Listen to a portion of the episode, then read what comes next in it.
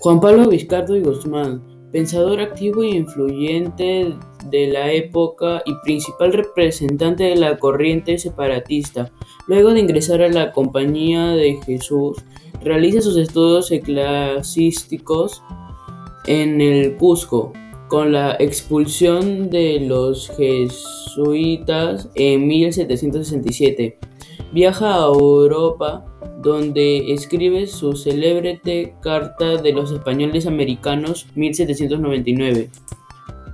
El texto dirigido a los criollos en América en el que afirma que el Nuevo Mundo es nuestra patria y su historia es la nuestra.